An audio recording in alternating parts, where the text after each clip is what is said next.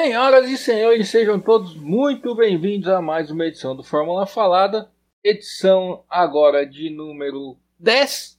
Edição do Grande Prêmio da Áustria. Vamos descobrir aqui hoje se o Grande Prêmio da Áustria foi um pouquinho melhor que o da Stiga, que foi na mesma pista. Já vou dar aqui as boas-vindas ao Gustavo Lopes. Boa noite, boa tarde, bom dia Moore. Eu já vou começar falando aqui minha opinião. Piorar o que aconteceu semana passada, só se não tivesse corrida. Teve, eu achei que foi um pouquinho melhor, sim senhor. É verdade. Mais uma vez eu não vou dar as boas-vindas ao senhor Marcos Galdino, porque mais uma vez ele nos deixou, está ausente. Mas desta vez ele nos deixou um recado em áudio que eu vou pedir então pro nosso super editor Fábio para tocar aí pra galera escutar o que, que o Galdino tem a dizer. Provavelmente ele vai contar tudo que foi a corrida, né? Porque eu gosto de fazer essas coisas com a gente quando a gente pede pra ele mandar áudio. Pra resumir, a gente fala. É, ele deixa a gente sem ter o que comentar, e mas a gente vai comentar do mesmo jeito. Então toca aí o áudio do Galdino, vamos ver o que o Galdino achou da prova.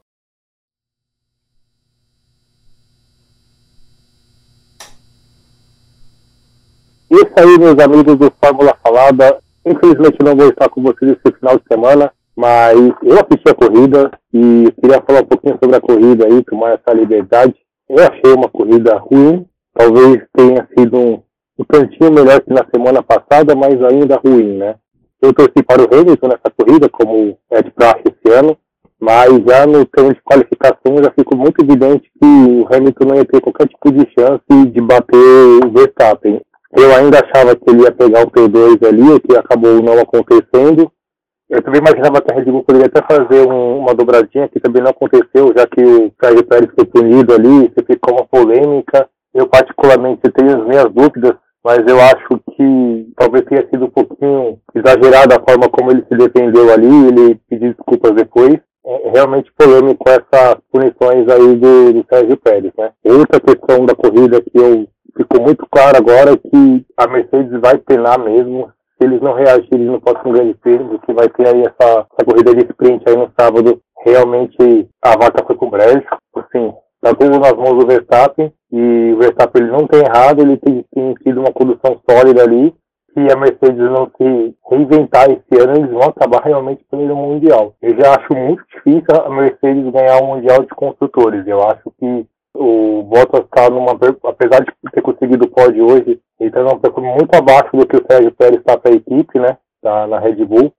Realmente eu acho que eles. Os construtores ficam brejo, né? Bom, vocês viram que o Galdino, pelo menos dessa vez, ele não dormiu. Já é um, um avanço, vamos dizer, é, né? Isso aí a gente tem que. Porque a reclamação do Galdino é toda vez que ele fala que ele dorme nas corridas. Agora, o problema tá nas corridas ou será que são as pálpebras do Galdino que estão fechando nas horas erradas? E caiu um questionamento. Inclusive, há casos de corrida a pé que ele tá correndo e ele dorme também. E aí ele fala que o problema é que a corrida tava chata. Essa aí tem uma cidade, Edmur, que o pessoal convive com a radiação nuclear. Aí ele tá falando assim com você e, pum, de repente ele dorme. Talvez o Galdino, o Galdino pode ter dado uma passadinha lá algum dia e ele tá com isso para sempre. Com um alerta aí pra família do Galdino. Vou contar uma história aqui, ele vai ficar bravo comigo, mas eu vou contar. O Galdino, uma vez a gente foi viajar pra Floripa de van. Pensa uma van daqui em Floripa, é longe. Umas 12 horas de viagem. O Galdino dormiu a viagem inteira. Inteira inteira. Sabe o que é dormir a viagem inteira? As 12 horas dormindo? Aí não foi nenhum desmaio, não? Olhei pra alguém dentro da van e falei, meu, o Galdino vai sofrer, porque a gente tinha que correr. No dia seguinte a gente ia correr uma meia maratona. E aí eu falei, meu, o Galdino vai sofrer, porque ele vai chegar lá, ele não vai dormir pra acordar cedo amanhã, né? Aí a gente chegou na casa tal, a galera, vamos dar um rolê? Ele, não, vou dormir, tô cansado da viagem. É isso, gente. Eu juro pra você, o cara a gente chegou. tem que investigar. Foi dormir, levantou só pra comer, voltou a dormir e só acordou no dia seguinte. Ah, e ainda dormiu na corrida. Isso, exatamente. A gente achava que ele tinha sido picado pela mosca do sono, sabe? É, aparentemente, esse é um efeito que é duradouro nele, né? Que tem sido difícil. Ele reclama sempre de brigar com o sono. E o sono tá descendo a porrada nele, porque sempre sai machucado dessa briga. Um abraço pro Galdino. Tá 5 rounds a 0. O Galdino dessa vez eu tenho certeza que ele vai ouvir o programa porque ele nunca escuta. Ele só escuta quando ele não participa. Chama medo isso. É, exatamente. Ele fica só atento ao que a gente vai falar dele. O que a gente fala é, no podcast quando ele não tá, a gente fala também quando ele tá. Isso aí não é um problema pra gente. E você vê também que às vezes ele tá no podcast e ele sabe que a gente não tá falando dele, ele não presta atenção, porque a gente pergunta uma coisa e ele responde outro assunto. Um show de amizade demonstrado aqui no começo desse podcast. Isso que a pessoa ficou cinco minutos fora, hein? Um abraço, Claudino. Vamos ver se é só um teste pra saber se você escuta mesmo. Outra coisa, Edmur. Coincidentemente ou não, quando você prometeu que ele ia ter que responder todos os podcasts a, a mesma pergunta, ele se recusou a comparecer. Fica aqui uma denúncia. E, e, já avisou que talvez semana passada, semana que vem ele não venha de novo. Ele está fugindo da pergunta. Apesar dele que semana que vem não tem corrida, então não tem gravação. Ele não contava com essa. Se a gente quiser, a gente pode perguntar para ele. Tem razão, eu vacilei. Devia ter feito ele responder isso no áudio. Passa a semana toda falando com ele, perguntando quem é melhor, Senna ou Hamilton. Ele se prepare. Do outro lado, o Hamilton hoje não fez muita coisa não, né? Tá difícil da gente levantar essa comparação, porque o Hamilton hoje não foi ninguém, né? Com todo respeito aí quem merece o heptacampeão, mas hoje o Hamilton e, e nada deu no nada. Porque impressionante o passeio do Verstappen. Hoje eu fiquei chocado com o Norris é, ultrapassando o Hamilton. E ainda mais chocado que o Verstappen deu uma volta que foi dois segundos mais rápida que o resto do pelotão. Isso aí me deixou extremamente assustado, Edmundo. Não vou negar para você, não. Dois segundos mais rápido, não que o ritmo de corrida, mas dois segundos mais rápido que a volta mais rápida dos outros, né? Absurdo. Com pneu gasto. E pneu duro. Exatamente. E o Hamilton tinha acabado de trocar o pneu e nem passou perto disso. Vamos combinar que ele tava com meio carro, né? Que metade ele largou na, na zebra toda vez que o Hamilton corre na Áustria, ele tem esse problema, né? Historicamente é uma pista que ele tem dificuldade com. As zebras são um pouquinho mais altas, né?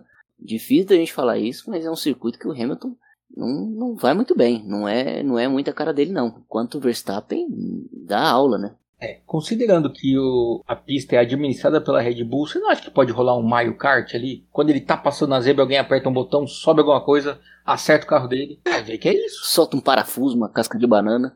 Isso é maravilhoso. O Mario Kart. Não, levanta um, um, pino na zebra só quando o Hamilton tá passando. O Mario Kart, o Edmur, ele moldava o caráter das pessoas. Você podia ver que tinha amigos, amigos, falsos amigos, né, entre aspas, amigos, que eles focavam em você.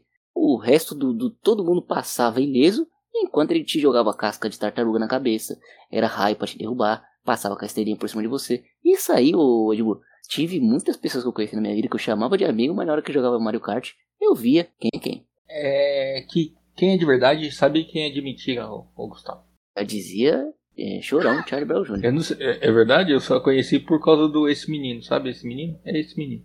Vamos falar da corrida? Que a gente fica aqui enrolando falando mal do Galdino. A corrida hoje foi um pouquinho, uma coisinha assim, melhor que a da semana passada, né? Foi, eu já abri aqui dizendo isso, que eu achei uma corrida um pouco melhor. Gostaria de ouvir o que, que você achou. E se foi melhor, por que, que foi melhor, Edmur? Eu acho que foi melhor porque, ao contrário do que parecia nas primeiras voltas, que eu voltei a repetir a minha mesma pré-análise de que ia ficar um trenzinho ninguém ia passar ninguém, dessa vez o pelotão do meio é, deu uma diversão. O Sainz, o Ricardo, o Leclerc, o Pérez brigando por posição o tempo todo. O problema no carro do Hamilton deu uma emoção também, porque em certo ponto a Mercedes proibiu o Bottas de atacá-lo e estava meio na cara que o Norris ia passar pelas duas Mercedes. Dois, né? Na hora que falou assim, é, não lute com o Hamilton porque ele tem problemas, eu falei, isso, o Norris vai passar os dois seus idiotas. Mas aí eles perceberam, infelizmente, a tempo, eu tava aqui torcendo pelo Norris, falando isso, agora ele vai, passa os dois, o Verstappen estoura o pneu e o Norris ganha. As duas Mercedes então vão brigar entre si, vão bater ainda vai dar a dobradinha da, da McLaren, porque o Ricardo naquela época estava em quinto. Mas o Ricardo não dá para confiar nele, tamo vendo. Enfim. Mas a corrida acho que foi mais movimentada. Na semana passada foi um, foi um, um trem passando, né? um vagão até do outro. O problema é que semana passada você não, a gente não expôs esse pensamento. A gente só pensou.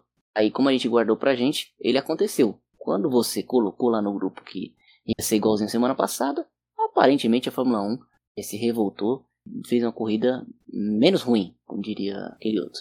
Agora, ele morou outra pergunta para você, tá? É, se no dia 1 de janeiro de 2021, ou eu ou o Galdino fa falássemos para você que na Áustria, sem problemas mecânicos aparente, aparentes, né? Uma McLaren ia passar a Mercedes do Hamilton ia colocar sufoco na Mercedes do Bottas e o Verstappen ia ganhar com muita facilidade, com dois segundos a mais por volta para os outros. O que, que, você pensaria? Eu provavelmente, ou primeiro eu ia falar quem falou é um idiota, depois provavelmente eu teria um infarto. Eu como torcedor da McLaren jamais imaginaria isso acontecendo. Aliás, eu como torcedor da McLaren jamais imaginaria que nessa altura do ano, abrindo julho, teríamos um piloto da McLaren em terceiro lugar na Fórmula 1 e na vice-liderança da Indy. Que ano, hein? Que ano, realmente. Esse ano tá divertido. Eu acho que a maior surpresa é o, a perda de desempenho da, da Mercedes, porque a Mercedes, nos primeiros testes de inverno, foi muito mal, você se lembra? Muito mal mesmo, ficava em último, não conseguia colocar o carro para rodar. Mas, mas, ano passado ela já tinha, né? Mas não tinha sido tanto quanto esse ano. Tinha sido igual esse ano, é, sim, sim. Esse ano tinha muito problema de confiabilidade, né? E o ano passado tinha aquele lance que eles estavam escondendo o DAS, né? Uhum, esse sim. ano eles tentavam ir pra pista o carro quebrava. Tentavam ir pra pista o carro quebrava. E aí a gente ficou, hum, esse ano a Red Bull vai vir forte. E aí nas primeiras corridas a Mercedes foi e falou: Ah, tava zoando vocês, otários. Tô aqui ganhando corrida de novo. E beleza.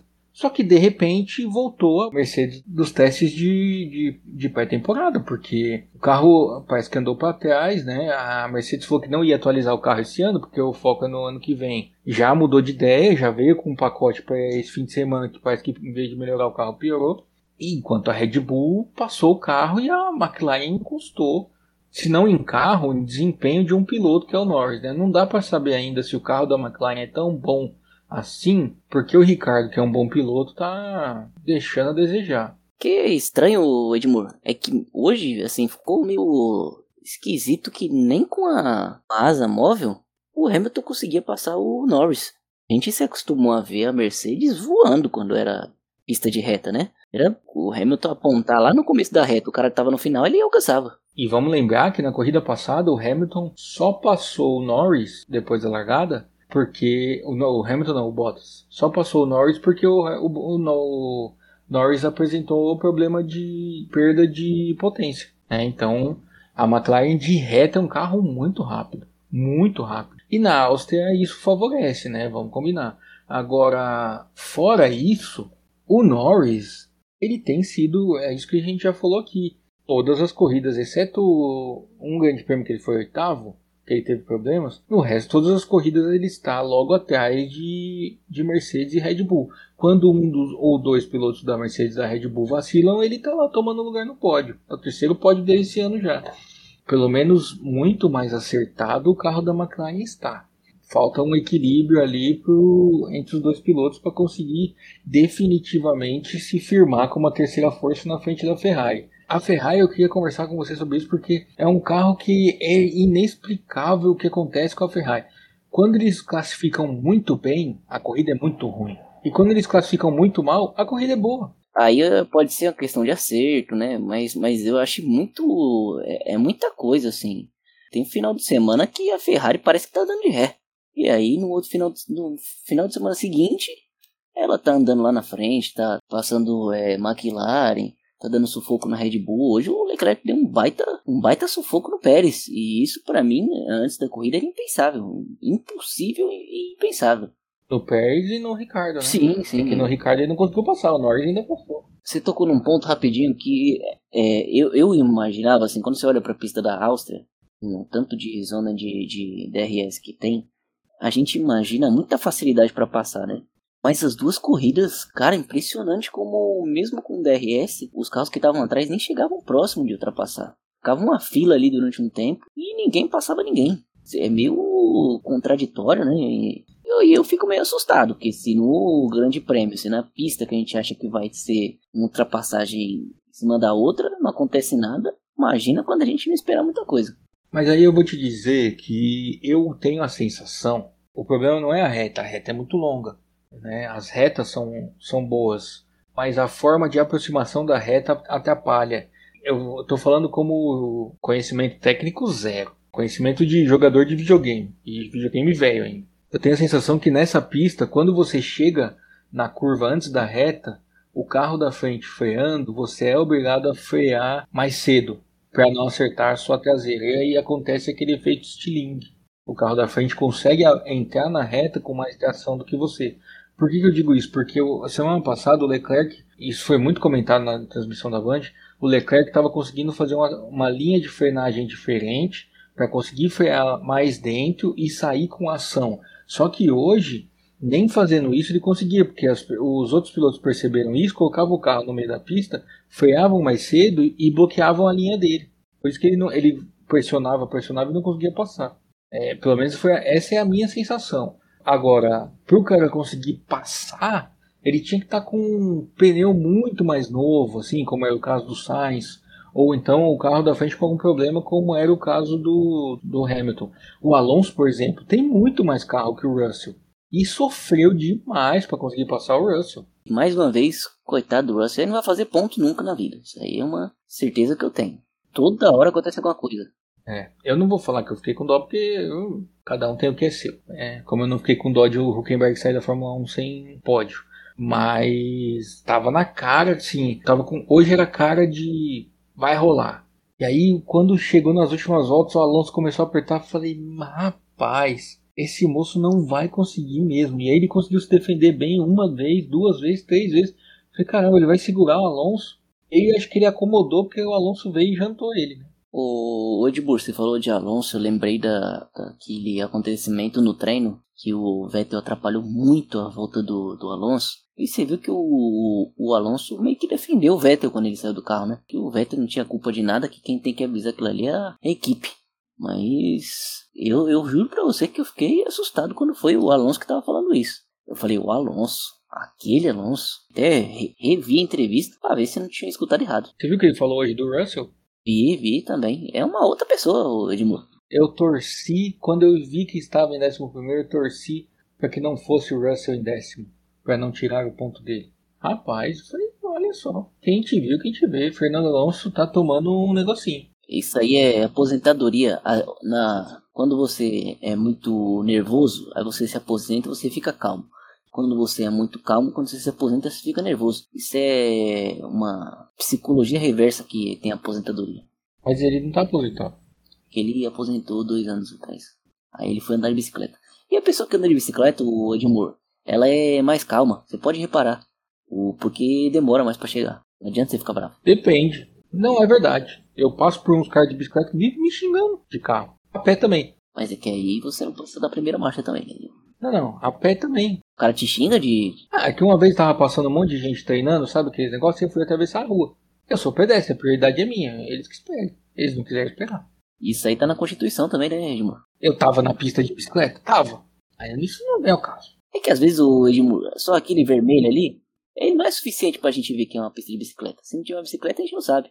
Mas no seu caso tinha, né? Então, Gustavo, é que no caso não é que eu tava numa pista de bicicleta na ciclovia, eu tava num lugar de treino. Ah, tudo bem, agora eu entendi. Porque o, o bicicleteiro te xingou. Um abraço pro moço da bicicleta. Ele tava certo. O, o moço não, eram uns 20. Desculpa. Os moços. Isso. Enfim. São covardes. E 20 pessoas pra bater em uma não é certo. Não. Ninguém ameaçou me bater, só me xingaram. Até a oitava geração. Mas enfim, acontece também, né? Quem nunca tomou um xingo na vida? Você nunca tomou um xingo na vida, você não sabe o que você está perdendo. Às vezes o Edmuro, o xingo, ele vem para te acordar. Você tá ali num mundo meio de vacilação, você toma um xingo na rua, você se sente tão humilhado que sua vida passa a fazer outro sentido. Isso é uma maravilha. Verdade. E, e nesse caso mesmo, se ninguém tivesse me xingado, talvez eu tivesse continuado e sido atropelado depois. Exatamente. Olha aí a função do, do xingamento. É que as pessoas elas crucificam muito o xingamento, Edmar. Não pode mais xingar. Tem total razão. E você tem que tomar cuidado com as palavras que usa para xingar também. Falando nisso, as pessoas acham que a gente fica falando besteira aqui à toa? Não. Por que a gente está falando de xingamento aqui? Porque o, o Sérgio Pérez e o Leclerc, hoje o rádio deles era um festival de. Rapaz. Somente para maiores. E olha, imagina o clima depois da corrida, né? Não, mas se bem que eles fizeram as pazes, o Edmur. O Leclerc e o Pérez, né? O Norris não. É, fizeram as pazes. Mas o Norris não. O Norris também. Ô Edmur, falando em Norris, rapidinho, é, o Norris eu não vi ele fazendo as pazes, mas você achou justa a punição dele? Não. Você achou? É, acho que não. E eu acho que estão coibindo muito a, a briga na pista, sabe? Eu fico. A gente já comentou sobre isso, eu acho ruim quando os comissários interferem tanto na corrida. E hoje, meu amigo, os caras acordaram e falaram: hoje eu vou trabalhar. Nossa senhora. Hoje teve mais pênalti que aquele Brasil e Argentina, em 2009, acho. Que o Ronaldo fez o hat-trick com três gols de pênalti. 2005, Foi. né? Exatamente. 2005. O seguinte, que que, por que, que eu acho que não foi justo? Primeiro, não dizia o acordo de cavalheiros que a curva é tua se você tiver meio carro na frente? Em nenhum momento o Pérez teve meio carro na frente. Segundo, ele estava por fora. Terceiro, na câmera on-board do Norris, ele não mexe o volante pro lado, ele faz a curva e vira. Ele não deixa o carro espalhar para cima do Pérez e coloca ele para fora. Ele estava fazendo a tomada dele, o Pérez que inventou uma tomada por fora. Dito isso, ah, mas e as punições do Pérez com o Leclerc? Na primeira eu achei bem parecida. A diferença é, ele solta o volante. E no que ele solta o volante, o carro escorrega e dá na roda do Leclerc e joga ele lá fora.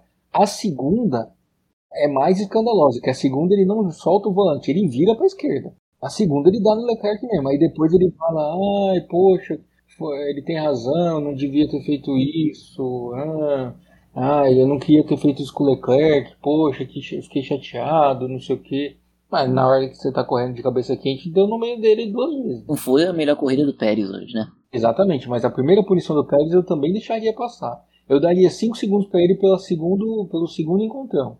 E pela reincidência, né? Também. Mas Agora, o Norris e o Pérez, e o Pérez eu não, não puniria, não. Mas hoje, nossa senhora, cara. Hoje eles deram pênalti pra tudo que foi lado, né? Incrível. O Tsunoda hoje, hein? Que situação, hein? Tsunoda também, meu Deus do céu. Duas vezes tomar punição por causa da linha dos boxes. Errar uma vez, tudo bem. Agora, se errar duas, você permanecer no erro, aí já é uma questão de um probleminha que você tem na cabeça. Que não tem condições. A primeira, eu já fiquei, pô, que mancada, que vacilo, né? Daí ele foi e errou de novo. É a mesma coisa, né? Exatamente. No mesmo ponto, é igualzinho a manobra. Aí você tá de brincadeira, né? Não dá pra defender. É, outro que tomou punição foi o Kimi, né? Depois da corrida. Mazepin e, e Giovinazzi tomaram punição depois que da corrida, mas a do Kimi, que aquele acidente com o Vettel, cara, que tinha tudo pro Vettel voar lá no, no alambrado. Na Holanda. Exatamente. Que acidente. Ainda bem que a Brita segurou os dois carros ali, mas tinha tudo pra ser um acidente muito mais feio do que foi. Eu, quando eu vi o, o Vettel virando, falei, nossa, voou. Mas aí não, não voou, não. Ainda bem. O carro parou ali praticamente. Você que é administrador do circuito de Paul Ricard na França, você tá vendo aí pra que serve a brita. É pra isso. Não essas fitinhas coloridas. E tem aquele negócio azul, aquele esparadrapo diferente. Impressionante, aquele negócio horroroso. Mas tudo bem que a última corrida ela foi melhor do que na, na Áustria, né? É as duas juntas, né? Exatamente. A gente vai ter que cessar as críticas por enquanto. Ainda continua me deixando tonto quando eu tô assistindo. A corrida foi boa. Talvez a corrida tenha sido boa porque a corrida foi ruim. Mas como eu fiquei tonto, aí eu vi mais carro do que tinha, um passando o outro, porque nada mais é que uma ilusão de ótica, e por isso que eu achei a corrida boa. Isso aí é bom, Edmur, quando você tá bêbado. Você vê as coisas em dobro. Às vezes é ruim, mas às vezes é bom. É, depende do que você tá vendo em dobro. Já fiquei bêbado algumas vezes, aí eu só queria trazer esse, essa discussão importante que é a vista do bêbado. Isso aí, muita gente critica o bêbado, mas não sabe o que, que ele tá vendo. Nem sei o que é isso que você tá falando, porque eu, nunca aconteceu comigo. Inclusive, semana passada a gente demorou pra gravar por causa de algo parecido com isso. Mas, é, o, inclusive, Maravilha. Inclusive, nunca aconteceu na sua presença também. Eu já vou deixar o testemunho aqui pra você não me mentir. Lamentável. Cara, eu queria falar mal do Ricardo, mas sem o Galdino aqui não tem o mesmo gosto. Ah, mas a gente pode falar mal dele, o Edmur. É. O Galdino? Feio, né? Tá feio, né? Não, o Galdino acho que já, já, já, já falou o suficiente mal dele. Mas o Ricardo, acho que tá feio, né, pra ele. Cara, parece que ele tá em uma dimensão diferente do Norris, porque eu vejo o Norris bater de frente com as Mercedes e vejo o Ricardo andar no meio do pelotão, mas no meio pra trás, né? Então é meio esquisito. Confesso pra você que eu esperava que ele tivesse um pouquinho de dificuldade pra se adaptar, mas o Ricardo virou um coadjuvante. Ele tá no nível dos, dos OKs ali da Fórmula 1. A gente nem escuta falar o nome dele. Cara, o, o Ricardo, eu acho que ele tá um pouco igual o Damon Hill, sabe? Ele é um bom piloto. É que o Damon Hill ainda foi campeão em 96 lá. Mas ele tem um problema de companheiro de equipe, é impressionante, né? O Demorreiro é companheiro do Prost, daí o Prost falou, vou aposentar, daí ele falou, chegou minha vez. A Williams foi e contratou o Senna. Aí o Senna morre, daí ele fala, chegou minha vez, a Williams vai e contrata o Villeneuve. O que, que você faz da vida, né? Se toda hora te colocam com um companheiro que é melhor que você. O Ricardo tava lá com o Vettel. Conseguiu ali ganhar do Vettel um ano, que era um ano que a Red Bull já não tava mais aquelas coisas. Me surge o Verstappen. Dá-lhe um pau. Aí ele resolve sair de lá. Vai pra Renault. Na Renault, o ano passado, o Ocon começou a brigar bem. Eles avisam que vão contratar o Alonso. Ele sai fora, vai para McLaren. Chega na McLaren e dá de cara com o Norris. Aí fica difícil. É sentar no chão e chorar. Mas, ok, assim, eu entendo. É, o Norris tá mais tempo. É, a gente entende que tem um processo de adaptação, mas. Não, é que assim, eu entendo o teu argumento, mas ao mesmo tempo, é um moleque com dois anos de Fórmula 1. Não é tanto tempo assim. O Ricardo tá 10 anos fazendo esse negócio. Ele devia ter, uma, na teoria, uma capacidade de adaptação maior. O Pérez chegou na Red Bull ganhando corrida. Não tô falando que ele tem que ganhar corrida com a McLaren. Cara, ele não tá andando nem perto do Norris, nem perto. O Pérez, várias corridas, ficou ali fazendo sombra pro Verstappen. Em nenhum momento o Ricardo faz isso. O Ricardo classifica às vezes bem, é, ou dá um calorzinho no Norris na largada, só que ele não tem ritmo de prova nenhum. Tá parecendo que tá cansado, não sei. É, mas nesse final de semana nem isso, né, o Osmur? Porque o Norris, cara, quase que o Norris faz a pole. E o Ricardo não passou nem por Q3, né? Então, bizarra essa diferença.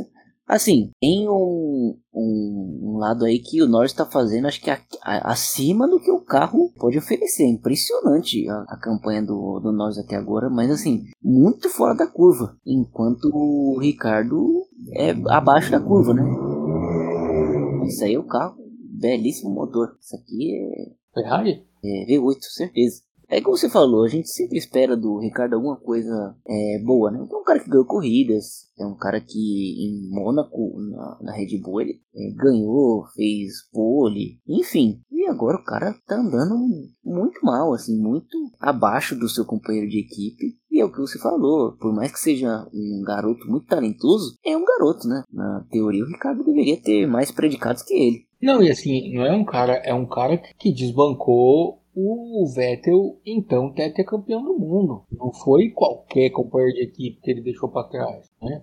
Foi o Vettel no auge. Né? Chegou botando o Vettel de canto. Falou, agora quem manda aqui sou eu. Metendo três corridas, na três vitórias no, no, no primeiro ano dele da Red Bull. Em 2014, foi terceiro no campeonato, até as sodas dos Mercedes, do Hamilton e do Rosberg. Né? Colocou quase 70 pontos em cima do Vettel, se não me engano. Então, é inexplicável, assim, a queda de rendimento dele. Não sei se ele não tá mais afim, qual é que é, mas assim, né, algo acontece.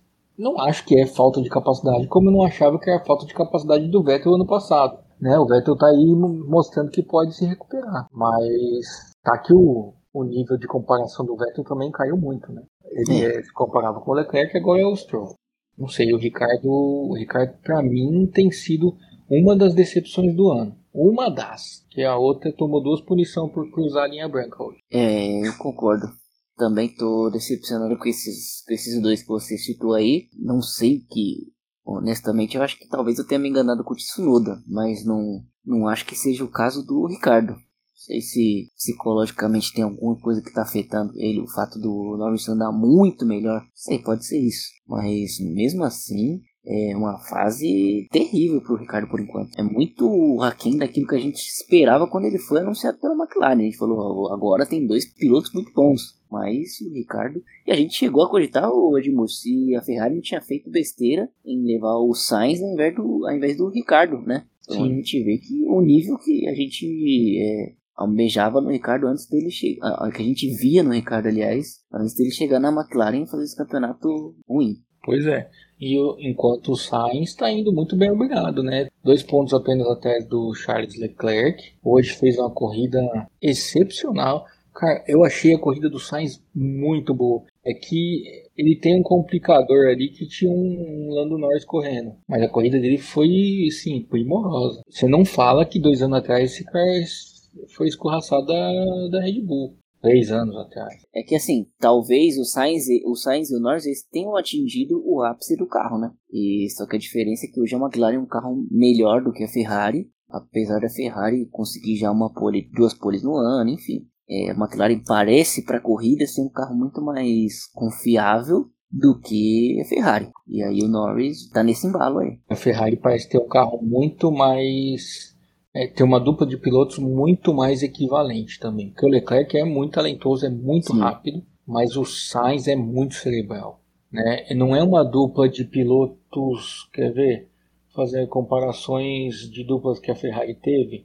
Eu acho que é uma dupla, guardadas as proporções, mais parecida sim com Alesi e Berger. São dois pilotos que têm mais ou menos a, a- a mesma entrega de resultados em termos de, de ritmo de prova. Porque nos últimos anos a Ferrari sempre tinha pilotos, apesar de pilotos muito bons, o Vettel e o Raikkonen têm estilos completamente diferentes de pilotagem. Uhum. Alonso e Massa, Massa e Raikkonen, Massa e Schumacher, Schumacher e Barrichello e Schumacher e Irvine, para voltar até onde o Schumacher entrou depois dessa dupla de Alesi e Berger.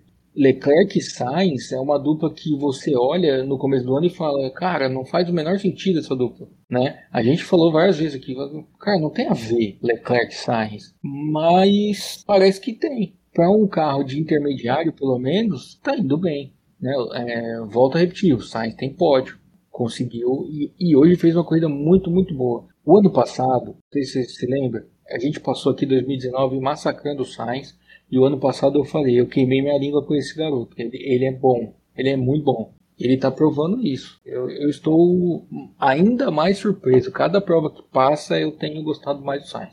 Acho que ele se encontrou, né, o Edmur, depois que o Norris chegou ali, talvez tenha a questão do de você trabalhar com alguém que você gosta, enfim, você ter a crescer mentalmente e esportivamente ele cresceu, né? Ele também era um sujeito meio amargo, assim, mudou bastante. Tô gostando de ver o, Sainz também, confesso que eu, eu tô nessa mesma, nessa mesma fila que você vai pegar pra pedir desculpas aí pro, pro Sainz, eu também vou ter que entrar. Eu já pedi tem um ano, não vou ficar repetindo também não. Pedir desculpa muito é ruim, Edmur. A pessoa pode se sentir maior do que ela é. Exatamente. E a gente vê na, na imagem que o Sainz é baixinho, né? É verdade, isso aí é verdade. Aliás, falando em baixinho, acho que eu comentei isso aqui, mas o Tsunoda é muito pequeno, né?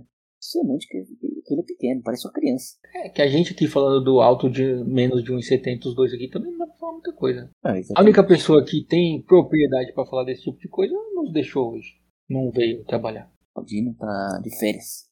Ele se autodeu férias. Não foi um negócio assim, ó. Olha, Galdino, você vai sair de férias, já que a Fórmula 1 vai sair de férias. Não, ele chegou e nos comunicou. Estou saindo de férias. Onde já se viu? Às vezes esse é o problema de você contar com, com alguém do calibre do Daniel Alves. Ele chega e fala que ele vai fazer e pronto, você tem que aceitar. Tô indo ali pra Tóquio e vocês que se virem. O Galdino acho que foi um pouco mais perto. Será que o Galdino foi pra Olimpíadas, ou Edmur? Talvez. Ou não. Será que ele foi pra Áustria? Por isso que o Hamilton tava com sono hoje? Caraca, seria legal. Mas é que eu, imagine, eu, eu imaginei o Galdino igual aquele padre irlandês lá, entrando no meio da maratona pra atrapalhar o brasileiro. Ia ser sensacional. Pegar um, um cara correndo da Etiópia ganhando a maratona e ele entra. Abraça o cara e derruba o cara. Seria isso aí. É, fica a dica pro Galdino se ele tiver indo pra top. Inclusive, aconteceu de novo essa semana. Não sei se você viu. Já falamos de corrida, já falamos de bicicleta. No Tour da França, uma cidadã entrou no meio da- do pelotão para mostrar um cartaz escrito Oi vó, oi vô, oi vó. Só que aí ela entrou na frente do pelotão que estava vindo disputando a liderança da prova e ela entrou no meio da pista, ficou de costa para eles e foi atropelada. E aí derrubou 50 ciclistas durante a competição. Tá de parabéns, essa tá idiota. Exato. Tem dois comentários que a gente pode fazer aí. Que primeiro é, se ela tivesse passado numa pista de bicicleta e alguém tivesse xingado ela, não teria esse problema. Mas aí é aquilo que a gente tava falando, as pessoas ficam com medo de xingar, de. Enfim, é, o xingamento teria evitado esse acidente. Agora, uma pessoa sozinha que derruba 50 bicicletas, ela não pode ser também crucificada. Falar que tem um mérito aí no que ela fez, que derrubar 50 bicicletas não é fácil. Ela é um terror da Calói. Você viu que ela ganhou um prêmio, né? Foi pra cadeia. Uma hospedagem gratuita na cadeia. Exatamente. É. Café da manhã é all, all inclusive o Edmundo, essa hospedagem. Atividades recreativas, cinco refeições. Isso aí. O problema é que eu não sei se a galera lá dentro usa máscara. Então talvez seja meio arriscado. Mas tá todo mundo vacinado. Na cadeia? Da França? Eu não sei. Então foi só um chute. Tô confiando mais em nada, viu? É que lá é primeiro mundo, né, o, o Gustavo? Às vezes a pessoa vai ter até como escolher a vacina dentro da cadeia. Às vezes, lá dentro, eles estão priorizando a, a população carcerária e ela fez de propósito, já de caso pensado, porque ela tá querendo tomar vacina logo. Ela, como fã de automobilismo, pode ter ido tentar visitar o ladrão do Grosjean. Muito bem, é, olha só que belíssimo pensamento. Falando em Grosjean, Grosjean que vai estrear nos ovais daqui acho que três ou quatro semanas. Grosjean hoje fez uma prova razoável para boa, fez boas ultrapassagens, está se divertindo na Indy, no Grande Prêmio de Mid Ohio. Conhece alguém que está em Ohio, Gustavo? Conheço, sim, conheço. Querida, excelentíssima namorada. Ah, Isso aí é um local muito, muito, é, muito gente boa lá, o pessoal. Viu, Edmundo? é mesmo? É, falei com quatro moradores já. Em inglês? Eu consegui falar hi. Conseguiu falar hi. Já é metade do nome do estado, né? Exatamente. Eu não tinha pensado por esse lado, mas Você sabe que o Ohio ele tem o apelido de o estado mais cedo. Eu nunca entendi por quê, mas na minha cabeça eu formulei que é porque Ohio é bom dia em japonês. E aí eu nunca vou pesquisar o porquê que é isso para não tirar essa teoria da minha cabeça, que eu acho maravilhosa. o raio é o quê? Ohio é bom dia em japonês. Rapaz, olha que isso, hein? E eu nunca esperei que esse podcast fosse chegar a esse nível de intelectualidade. Impressionando, Edmundo. Parabéns. É porque depois da involução da semana passada eu tinha que trazer alguma coisa, né? Fiquei pensando em muita coisa para trazer. Mas enfim, falando sobre Ohio e Mid Ohio e o Grosjean, finalmente acabou a zica da Penske. O New Garden venceu lá em Mid Ohio, uma corrida que foi mais ou menos assim igual da Fórmula 1. Não teve lá muita coisa não. Tirando o Will Power que tomou um pancadão do Scott Dixon, rodou, ficou atravessado na pista.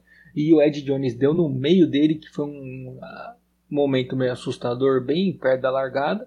Mas fora isso, teve mais nada de muito interessante assim. A não ser o seguinte, que é isso que eu queria. Eu fiquei falando do Ricardo porque eu queria falar isso. Hoje, para mim, os dois melhores pilotos da McLaren são o Norris e o Pato Ward, vice-líder do, do campeonato da Indy. O Ricardo tá devendo e o Félix Rosenquist nem se fala. Vou confessar pra você uma coisa. O New Garden acabou com a piada que eu tinha pensado de ontem pra hoje. Eu tinha pensado já em falar quem, quem faz três poles seguidas e não consegue ganhar, pede música, Edmur? Ele foi lá e ganhou. Se deu mal, hein? Você fica planejando as coisas pra zoar com as pessoas, aí acontece isso, Gustavo. Inclusive, falando em planejar as coisas, eu estou decepcionado com o senhor. Antes de começar a chamar as notas aqui, queria dizer que eu estou decepcionado com o senhor, viu? Que em nenhum momento foi feita nenhuma menção nesse podcast à minha vitória de hoje. Ô Edmur, perdão, é porque eu ando tão mal nesse bolão. Nossa senhora, Jesus amado, eu tô parecendo o Flamengo do Rogério Senna. Entrei agora numa decadência que só tristeza. Mas olha, meus parabéns. Você passou três corridas sem mandar o bolão. Quando mandou, ganhou. Isso aí é digno de aplauso. Fiquei afastado de férias do bolão, voltei ganhando. Igual o Hamilton em Abu Dhabi. Não, e, e aí é o seguinte, o, ganhei metendo 4 segundos no segundo colocado. Ou 4 pontos, que seja. Uma vitória com V maiúsculo. Surpreso com o meu desempenho hoje. E estou na liderança entre nós três, né? Deixar claro isso aqui. Eu estou muito mal hoje, mano. Não, você realmente você começou muito bem. Você era a nossa esperança, né? Você era o nosso Michael quando chegou. Só que aí a gente Santo viu que pai. Olha, Edmur, eu não, pra não te xingar, eu vou ter que cortar esse assunto. Porque se você me comparar com esse imbecil de novo, amizade É. corre riscos. Chega de falar besteira, vamos para as notas da corrida e os prêmios. Chama a vinheta aí.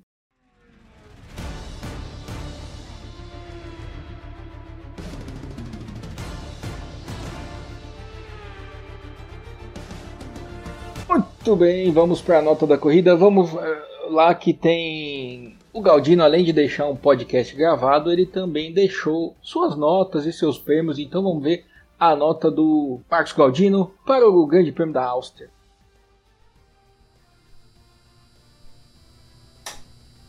Essa da corrida vai ser um 4, porque a corrida foi realmente ruim. A gente conversou isso no, em off no podcast, no, nas primeiras voltas, que a corrida ia ser ruim, e realmente foi, né? Nota 4. O Galdino tá exigente. Vamos ver, Gustavo, qual a tua nota? A semana passada, lembrando, todo mundo deu nota 3, né? Pra corrida horrorosa. O Galdino subiu um pontinho só.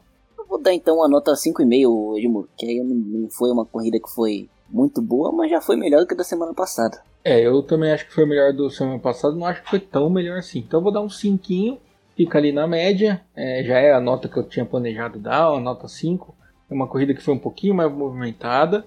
E o Verstappen disparou na liderança de novo. Abriu 32 pontos no campeonato, abriu não sei quantos segundos na, na primeira colocação. Fez graça, parou para trocar pneu, nem aí. Correu o risco de, de tomar uma. Como que chama? Uma porca solta e perder a primeira colocação, mas no fim das contas voltou na frente e ainda saiu abrindo 2 segundos por volta. Então, nota 5. Passeando, Edmur. Isso. Eu já antecipei meu voto já, né? Já? Então vamos piloto do dia. Max Verstappen, é isso? Ah é, oh, Edmur, muita diferença pros outros. Hoje ele tava impossível. Hoje eu fiquei impressionado com a tocada do, do Verstappen. Eu sabia que ia ganhar, que ele ia ganhar, né? Também não sou, sou nenhum bocó. Mas fiquei impressionado com a diferença dele pro resto do pelotão. Teve o seu dia de Hamilton, o Verstappen eu fico impressionado é que a pessoa se autodeclara que não é um bocó, sem nenhuma comprovação científica. Você vai ficar em silêncio? Eu prefiro. Vamos ouvir o voto do Galdino para piloto do dia.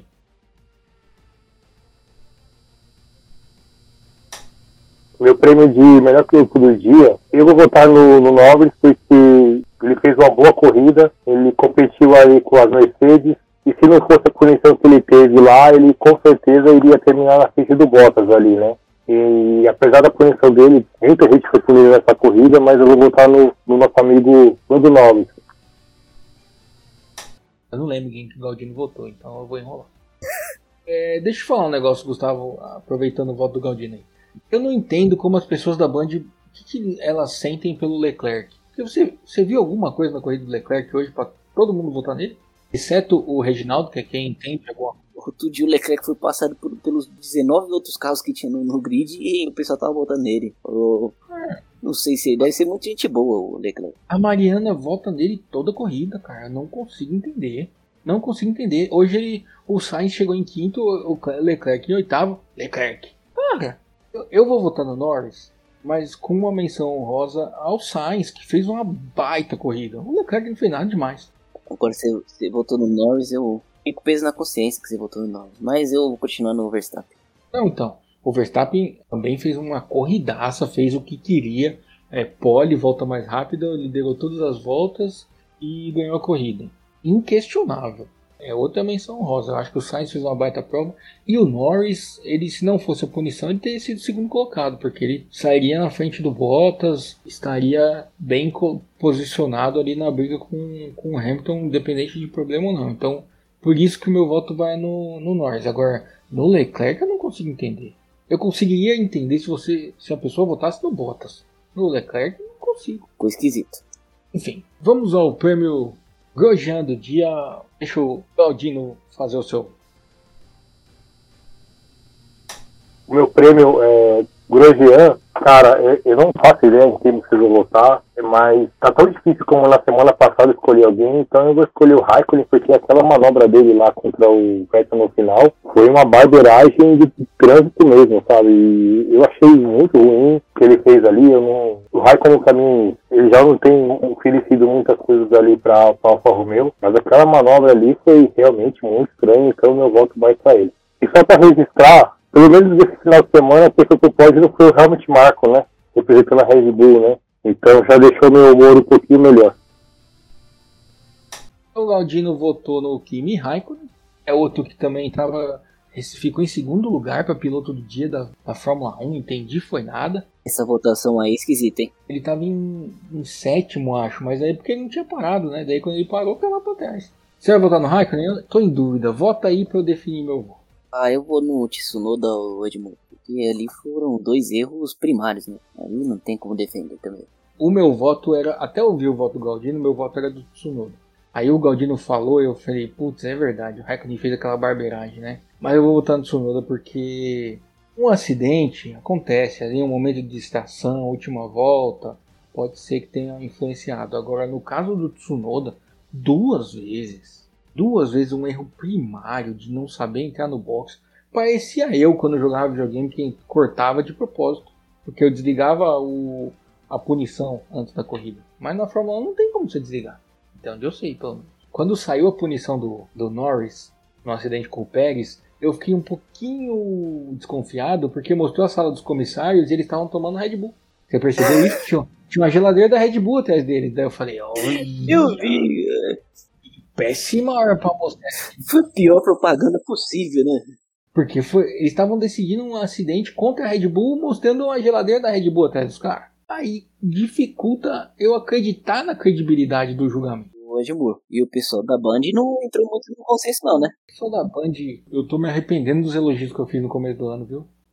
Hoje a Carol aqui em casa falou assim: Mas você tá bravo com alguma coisa? Porque chegou um momento que eu me irritei com o Sérgio Maurício de tanta coisa errada que ele tava falando. Ele chegou a falar que o Giovinazzi estava sendo punido por alguma coisa nada a ver, sendo que a punição estava escrita na tela: punido por ultrapassar durante safety car. E ele começou a elocubrar um monte de motivos para a punição do Giovinazzi, só que estava escrito. Eu também vi isso, também reparei. E aí depois ele falou umas outras besteiras que eu já nem lembro. Enfim, mas o, o Sérgio Maurício ainda, eu gosto muito dele, mas é, nas últimas duas ou três corridas ele, ele tem, eu não sei o que, que tem acontecido não. Agora, duro é assistir depois que acaba. Um Elia Júnior, meu Deus, falando que o, o pódio da Fórmula 1 é, metade da bandeira é brasileira, porque o Max namora com a Kelly Piquet e passou férias no Brasil. Ah, pelo amor de Deus. Ainda bem que eu tinha multado a TV nessa hora. Isso foi na semana passada. Hoje eu não consegui. Porque hoje eu liguei. Na hora que ele começou a falar, eu mudei de canal. Ele começou a falar umas besteiras e eu, eu já mudei porque não tinha a menor condição. O, é, e quem, quem salva para variar é o Reginaldo Leme, né? A Mariana é muito boa, a Serrazoli é muito boa. Mas a, a Mariana tem esse problema de votar no Leclerc toda semana. E o, o Jafone, ele tem uma questão que ele defende o comissário. Se ele fala assim, não, não tem que punir, não tem que punir. Daí de repente aparece punição. Daí ele fala, acho que acertou o comissário. Sabe que parece? É comentarista de arbitragem. Então, só que no caso dele, o árbitro sempre tá certo. O comentarista de arbitragem, às vezes, ele vai contra o juiz, né? Às vezes, quando o juiz em campo acerta e ele comentarista errou, ele não dá abraço a torcer. Fala, não, pra mim não foi. Verdade. O Jafone, tudo que o comissário faz, ele. É verdade, porque é, é meio corporativista por ele já ter sido, né? Exatamente isso que você falou.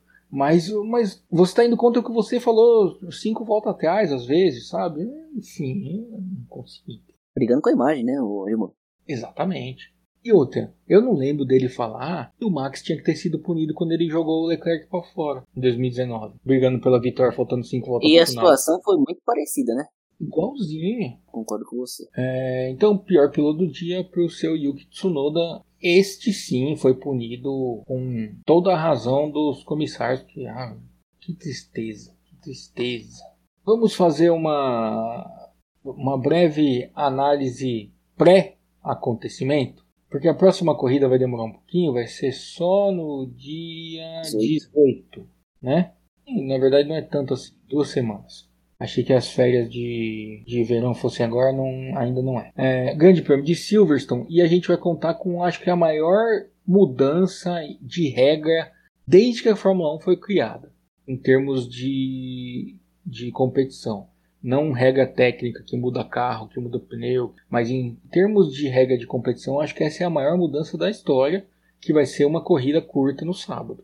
Isso nunca aconteceu, uma corrida curta competitiva valendo ponto do campeonato, né? É, vai ser a primeira vez lá em Silverstone. O que, que você espera disso, Gustavo? Eu tô ansioso, sabe por quê? Porque a gente está acostumado a ver a Mercedes na, na Grã-Bretanha passear, né?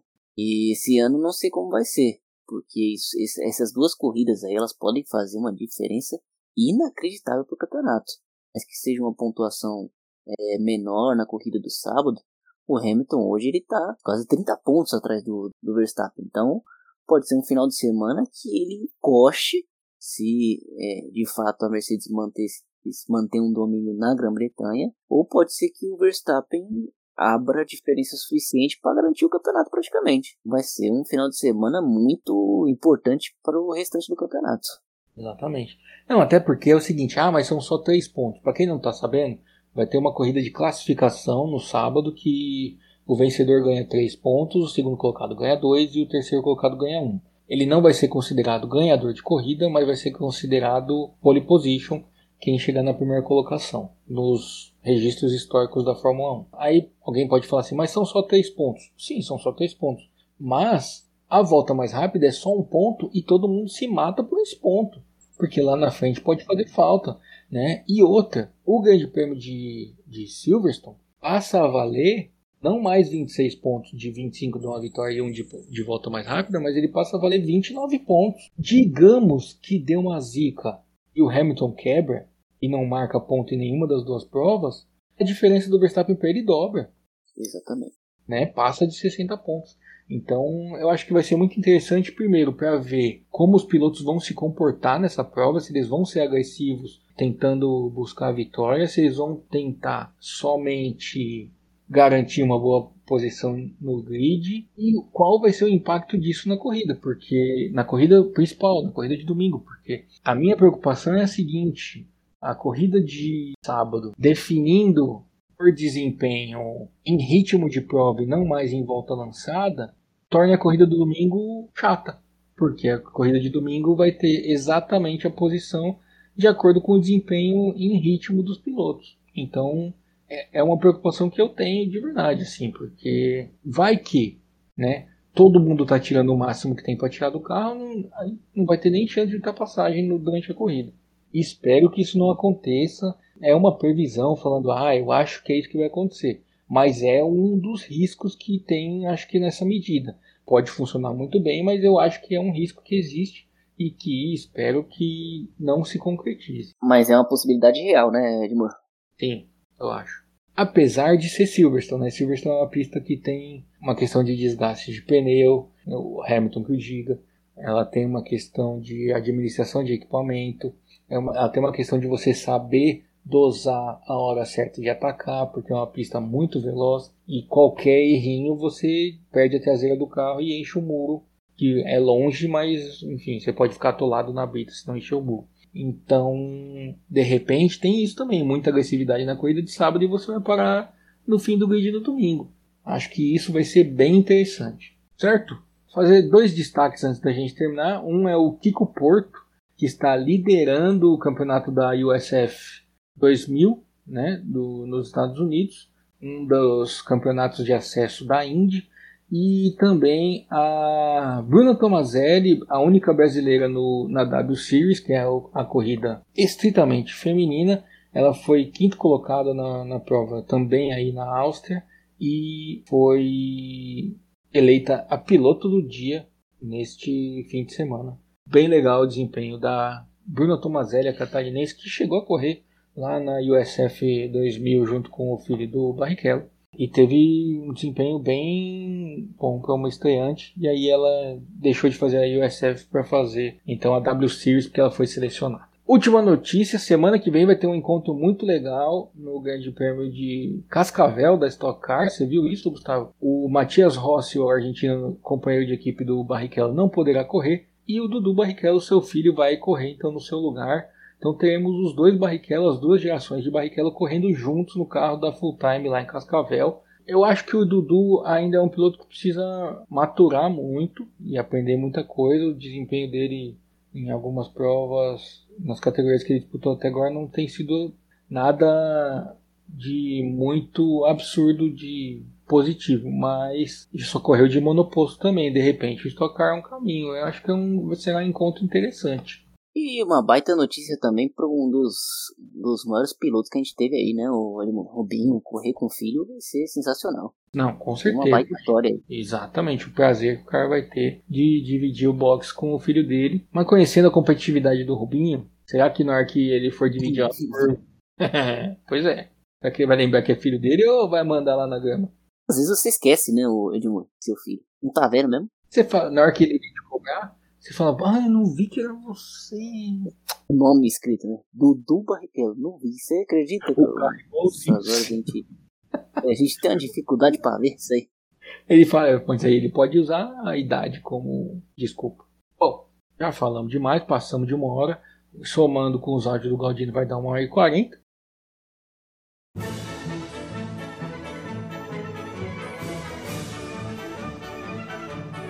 Vou mostrar aqui então.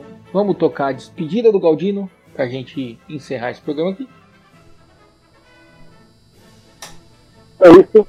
Queria desejar para vocês aí um ótimo programa e nos vemos na próxima. Muito bem, seu Marcos Galdino. Espero estar contigo na próxima edição deste programa. Vamos a você então, Gustavo, suas considerações finais e o seu tchau. Grande abraço para quem nos escutou até agora.